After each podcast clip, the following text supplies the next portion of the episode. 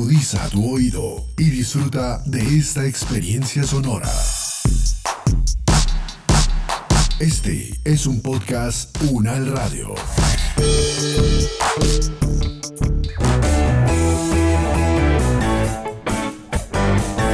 Salud Unal, contigo. Escuchar, aprender y compartir información de calidad sobre bienestar.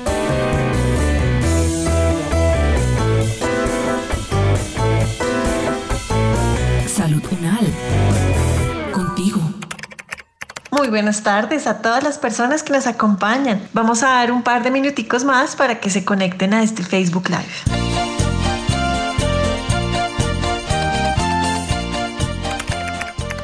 Qué alegría ver a tantas personas aquí reunidas. Y les damos la bienvenida a este encuentro virtual de nuestro grupo Maternidad y Paternidad Consciente. La crianza es mi oficio. Tenemos una invitada muy especial el día de hoy, la doctora Olga Lucía Pinzón. Ella es nutricionista y dietista de la Universidad Nacional de Colombia y doctora en gestión de la enfermedad y gestión de la atención nutricional. Muchas gracias por acompañarnos hoy, doctora. Nos gustaría que nos hablara de la alimentación de las madres gestantes y lactantes. Por ejemplo, ¿por qué es importante hablar de la nutrición de la madre en el marco de la lactancia materna? Hablar de la nutrición de la madre en el marco de la lactancia materna es sumamente importante. ¿Por qué? Porque la leche materna debe garantizar la adecuada nutrición del lactante de manera que a través de esta leche materna se pueda dar continuidad a la nutrición intrauterina. Además es importante resaltar que una adecuada nutrición en la madre puede influir en la composición de la leche y el aporte de nutrientes al lactante. Específicamente, la evidencia ha demostrado que pueden haber variaciones de la dieta de la madre que pueden llegar a cambiar el perfil de ácidos grasos y algunos micronutrientes de la leche materna. Sin embargo, en la sabiduría de la naturaleza, es importante resaltar que la composición de la leche materna se modifica a lo largo del tiempo según las necesidades del niño o la niña, con el objetivo de satisfacer las necesidades nutricionales que tienen en las diferentes etapas de desarrollo. Adicionalmente hay un factor que hay que resaltar y es que durante la lactancia materna las glándulas mamarias tienen autonomía metabólica que garantiza una adecuada composición de la leche. Es decir, todas las madres lactantes son capaces de producir leche en cantidad y calidad adecuada. O sea, toda madre, a pesar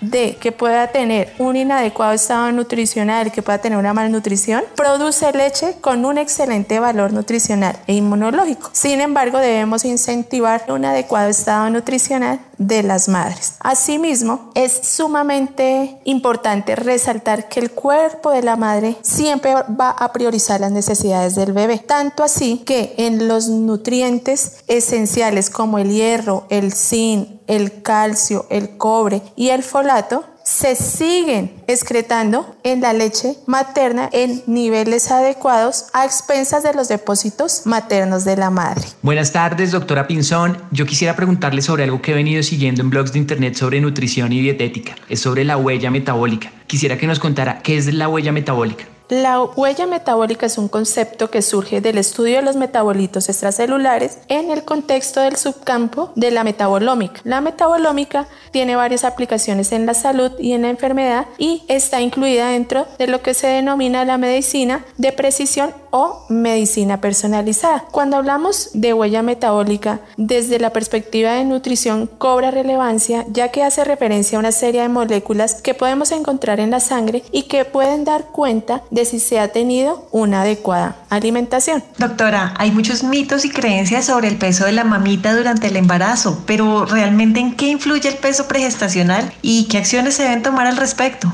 Al revisar la evidencia sobre peso pregestacional se ha demostrado que existe una relación lineal directa entre las variables de peso, índice de masa corporal pregestacional y la ganancia de peso materna que se pueda dar durante el embarazo y la relación de esta con el peso del recién nacido. Es por ello que el estado nutricional pregestacional es fundamental evaluarlo ya que de él va a depender el crecimiento fetal y el peso del recién nacido. Además, un adecuado estado nutricional puede ser un factor fundamental para disminuir riesgos para el desarrollo, como por ejemplo de bajo peso al nacer, de restricción de crecimiento intrauterino y de la misma prematuridad en sí. ¿Cuáles son las acciones que debemos tener en cuenta? Yo invitaría a tres acciones fundamentales que recomienda la Organización Mundial de la Salud para las mujeres en el periodo pregestacional. Y es primero propender por un adecuado estado nutricional, prestando suma atención a prevenir las deficiencias o carencias de algunos micronutrientes, como cuáles, el hierro,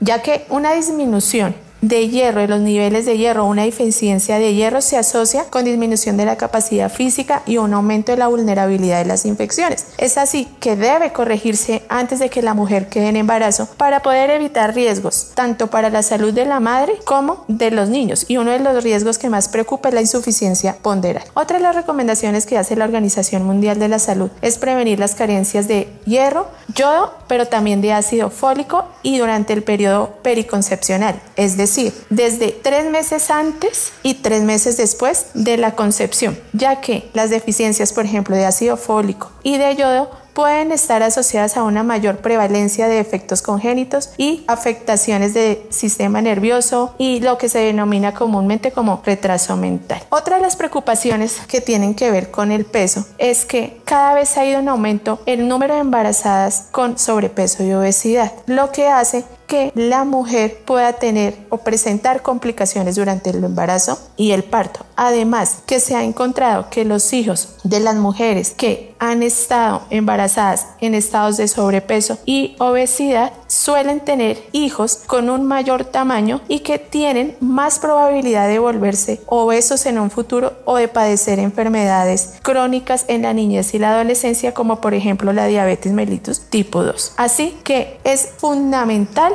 trabajar en un adecuado estado nutricional pregestacional. Doctora, nosotros como papás notamos los síntomas del embarazo más obvios como la náusea, los vómitos. ¿Nos podría hablar un poco sobre esto y sobre qué podemos hacer cuando se presentan? La hiperemesis gravídica hace referencia a un conjunto de síntomas como la presencia de náuseas y vómitos que se pueden denominar intensos y persistentes durante el embarazo. Hay que hacer una precisión y es que la hiperemesis es diferente a esas náuseas matutinas que refieren las embarazadas y que ocurre al inicio del embarazo y que esas náuseas pueden estar o no acompañadas de vómito. ¿Por qué preocupa la hiperemesis? Preocupa porque puede llevar a la madre a deshidratación, a pérdida de peso y a desequilibrios electrolíticos, tanto así que en algunas ocasiones puede requerir de hospitalización para su manejo. ¿Qué medidas se toman en los casos de madres gestantes con hiperemesis? Yo te puedo dar algunas medidas desde el enfoque de nutrición. Y lo primero que nosotros trabajamos como nutricionistas es en identificar qué alimentos pueden desencadenar esas náuseas y vómitos para tratar de modificar el patrón de alimentación la madre. Segundo, ya entramos a hacer modificaciones en la dieta. Entonces podemos revisar modificaciones relacionadas con la cantidad de alimentos, es decir, las porciones de alimentos consumidos, de manera que recomendamos porciones más pequeñas pero más frecuentes, lo que denominamos alimentación fraccionada. También recomendamos un adecuado consumo de líquidos para prevenir la deshidratación. Y dentro del el patrón de alimentación recomendamos alimentos fuentes de proteína como primera alternativa, seguido de alimentos con mayor contenido de carbohidratos que de grasas. Si estas dos recomendaciones que yo les he dado, como identificar qué alimentos lo desencadenan, hacer las modificaciones de la dieta, permitiendo y garantizando que la dieta cubre las necesidades nutricionales de la madre, si estas dos acciones o medidas no cambian y por ejemplo la madre se puede encontrar hospitalizada, hay casos en que se ha requerido llegar a una nutrición enteral por sonda nasogástrica y en ocasiones en las que aún así la madre no ha tolerado la nutrición enteral, hemos llegado a indicar hasta la nutrición parenteral, siendo claros en que en esa nutrición enteral y parenteral son transitorias mientras la madre vuelve a tolerar la alimentación vía oral. Marty Rodríguez nos escribe en los comentarios una pregunta. En algunos blogs he visto que mencionan la alimentación CESA. ¿A qué se refieren?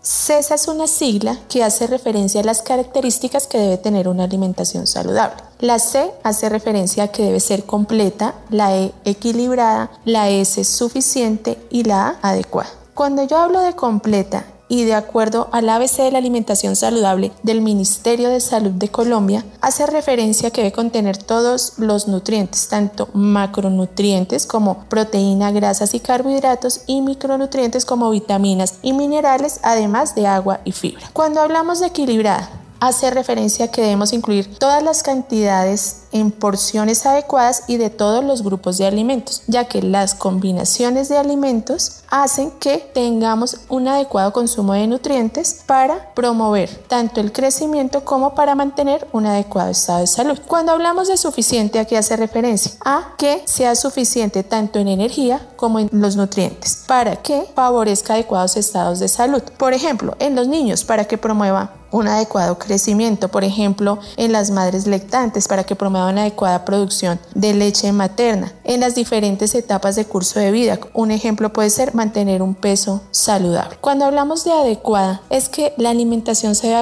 ajustar a los gustos y preferencias. Además, debemos tener en cuenta que se debe adecuar a los recursos económicos disponibles para comprar esos alimentos y a los hábitos alimentarios que cada uno de nosotros tenemos. Y además, hay algo que hay que resaltar y es que a estas siglas ESA hay que incluirle la I de inocuidad. Y es que toda alimentación debemos propender porque sea libre de contaminantes, de sustancias tóxicas y de cualquier factor que pueda afectar el estado de salud de quienes consumen los alimentos. Doctora, ¿cuáles son los principales cambios que se deben dar en la alimentación en general de la mamita? Bueno, mira, hay unos cambios que son fundamentales y que debemos incluir en nuestra alimentación. Y más que lo recomiendan las guías alimentarias basadas en alimentos para Colombia y en las cuales ha trabajado fuertemente el Instituto Colombiano de Bienestar Familiar, incentivando el plato saludable de la familia colombiana, que tiene, además de los alimentos, tiene como recomendación un adecuado consumo de agua y realizar actividades diarias de al menos 30 minutos que impliquen actividad física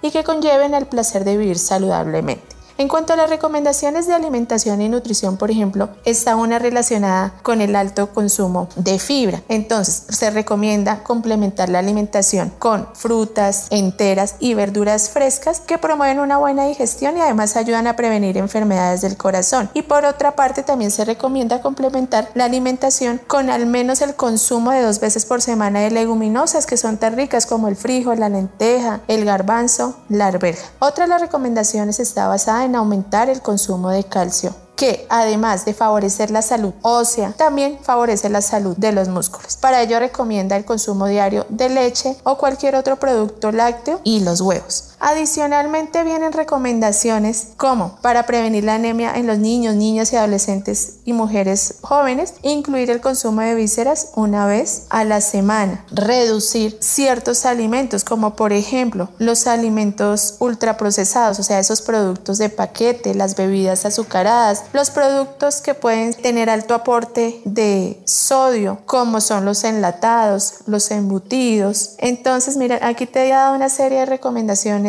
en las cuales podemos trabajar para modificar nuestra alimentación hacia una alimentación saludable. Doctora, y otra pregunta de las personas que nos ven hasta ahora. ¿Qué opciones de alimentación hay para las diferentes comidas del día? Pues como para que usted nos dé algunas ideas y para inspirarnos. Bueno, mira, yo te traigo un mensaje que es súper didáctico y práctico y es el de cómo servir el plato. Entonces, yo puedo tener un plato plano mediano, lo divido por la mitad. Entonces, la mitad, si es al desayuno, puede ser de frutas. La otra mitad la voy a dividir en dos, en donde en una parte va a estar la proteína que por ejemplo puede ser el queso o el huevo y en la otra mitad que acabamos de dividir puede ir el carbohidrato como por ejemplo el pan. Lo podemos acompañar de una bebida láctea. Si es el almuerzo, por ejemplo, entonces tenemos el mismo plato mediano, lo dividimos por la mitad Solo que esta vez la mitad va a ser de vegetales, de verduras. Y la otra mitad la divido en dos, en donde en una de esas partes va a ir la proteína, como por ejemplo puede ser pescado, pollo, carne, también puede ser huevo. Y en la otra mitad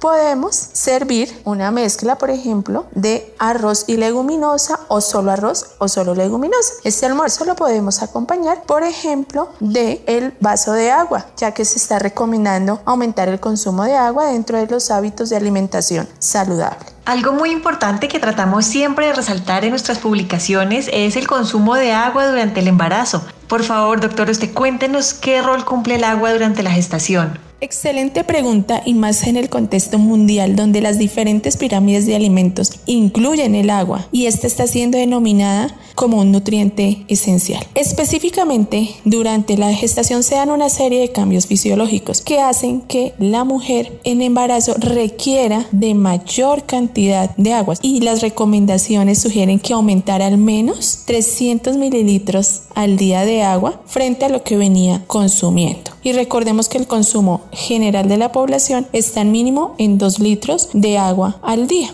¿Por qué es tan importante el agua en la mujer embarazada? Y es porque ella necesita disponer de una cantidad suficiente de agua para atender esas demandas fisiológicas del organismo para la formación del líquido amniótico, el crecimiento del feto, además que hay una mayor ingesta de energía durante el embarazo que requiere de este líquido. Bueno, ya para cerrar esta conversación queremos hablar de una expresión que nos llama mucho la atención, el binomio madre-hijo. ¿A qué hace referencia este término, doctora? Técnicamente es el conjunto humano creado por la mujer que es la progenitora y el producto en gestación que nosotros denominamos el nacido vivo y que en conjunto ellos requieren de un entorno tanto sano como seguro para que puedan tener un adecuado desarrollo físico, mental y social.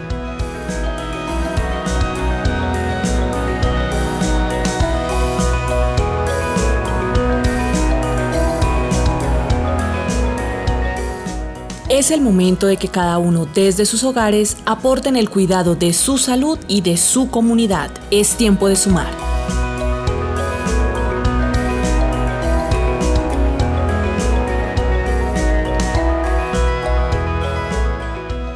Este podcast contó con la dirección de María Luisa Cárdenas, profesora de la Facultad de Medicina de la Universidad Nacional de Colombia. Coordinación General María Fernanda Lara Díaz. Investigación periodística María Camila Gómez, María Camila Riápira y Jaime Méndez. Producción General Diana Samira Romero. Experta invitada Olga Lucía Pinzón Espitia, profesora de la Facultad de Medicina de la Universidad Nacional de Colombia. Con la actuación de Alejandro Villate y María Camila Gómez. Producción sonora Edgar Huasca.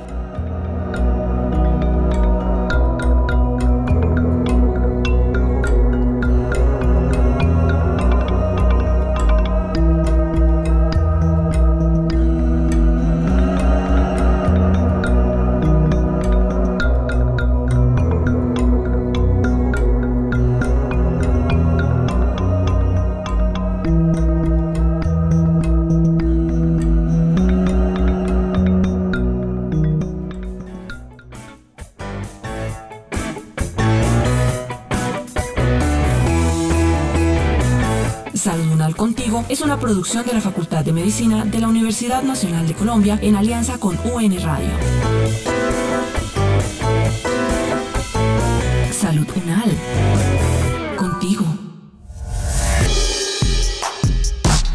Opiniones aquí expresadas son de entera responsabilidad de sus autores y solo comprometen a los realizadores de este podcast. No representan necesariamente el pensamiento de la UN Radio ni la posición oficial de la universidad.